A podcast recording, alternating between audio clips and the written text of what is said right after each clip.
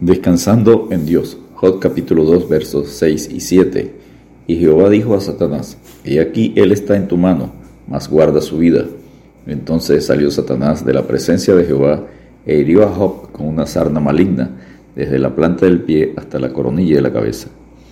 Job había experimentado la primera prueba devastadora del enemigo, perdiendo sus diez hijos, bienes y empleados, pero la superó descansando con gran confianza en Dios. Mientras Job pasaba por el dolor del primer ataque, pensando que todo sería diferente el siguiente día, no sabía que se enfrentaría a una nueva y segunda prueba. Su salud sería afectada. Número 1. Segundo plan malévolo propuesto por el enemigo. Job capítulo 2, versos 1 al 6. Acontece otra reunión en el cielo donde participa el adversario. Job 2, versos 1 y 2. Dios continúa considerando a Job como mi siervo. Y Jehová dijo a Satanás, ¿no has considerado a mi siervo Job, que no hay otro como él en la tierra, varón perfecto y recto, temeroso de Dios y apartado del mal, y que todavía retiene su integridad, aun cuando tú me insistaste contra él para que lo arruinara sin causa? Job 2.3. El enemigo hace una segunda propuesta para trastocar la salud de Job y de esta manera tratar que pierda su integridad para con Dios. Job capítulo 2 versos 4 y 5. Dios da permiso al enemigo para que ejecute su plan propuesto. Y Jehová dijo a Satanás, He aquí, él está en tu mano, mas guarda su vida. Job 2.6. Punto número 2. Quinta prueba devastadora para Job. Job capítulo 2 versos 7 y 8. La salud de Job es afectada con una sarna maligna algunos creen que pudo ser la lepra, complicada con elefantiasis, una de las enfermedades más nauseabundas y dolorosas de esa época. Entonces salió Satanás de la presencia de Jehová e hirió a Job con una sarna maligna desde la planta del pie hasta la coronilla de la cabeza.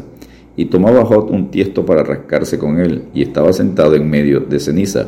Job capítulo 2, versos 7 y 8. ¿Cuál sería su reacción a una enfermedad fuerte y dolorosa? ¿Confiaría usted en Dios o lo negaría? Job recibe una prueba adicional. Sumado a la dolorosa enfermedad, su esposa no lo apoya diciendo, ¿aún retienes tu integridad? Maldice a Dios y muérete. Job, capítulo 2, verso 9. Alguien describió a Job con menos de 20 palabras diciendo, no puedo comer de día, no puedo dormir de noche, y la mujer que amo no me trata bien. No hay nada de divertido en la historia real de Job. El sufrimiento injusto nunca es divertido. Punto número 3. La reacción de Job. Job capítulo 2, verso 10. Job responde a su esposa, como suele hablar cualquiera de las mujeres fatuas, insensatas. Has hablado que recibiremos de Dios el bien y el mal no lo recibiremos. En todo esto no pecó Job con sus labios. Job 2.10. A pesar de su dolor corporal y el desánimo producido por su esposa, Job permaneció fiel a Dios. Job no pecó contra Dios, ganándole una vez más la batalla al enemigo. Recordemos que Job no sabía nada de lo que estaba pasando en la presencia de Dios. La fe de Job fue puesta a prueba y lo único que sabía era que un día las cosas fueron normales, encantadoras y al siguiente día espantosas. Durante su vida había sido fuerte y saludable y en un instante su salud cambió drásticamente. Y punto número cuatro, consejos ante las pruebas. Consejo número uno, recordemos que vivimos en un mundo de dificultades y las pruebas pueden seguir y venir más.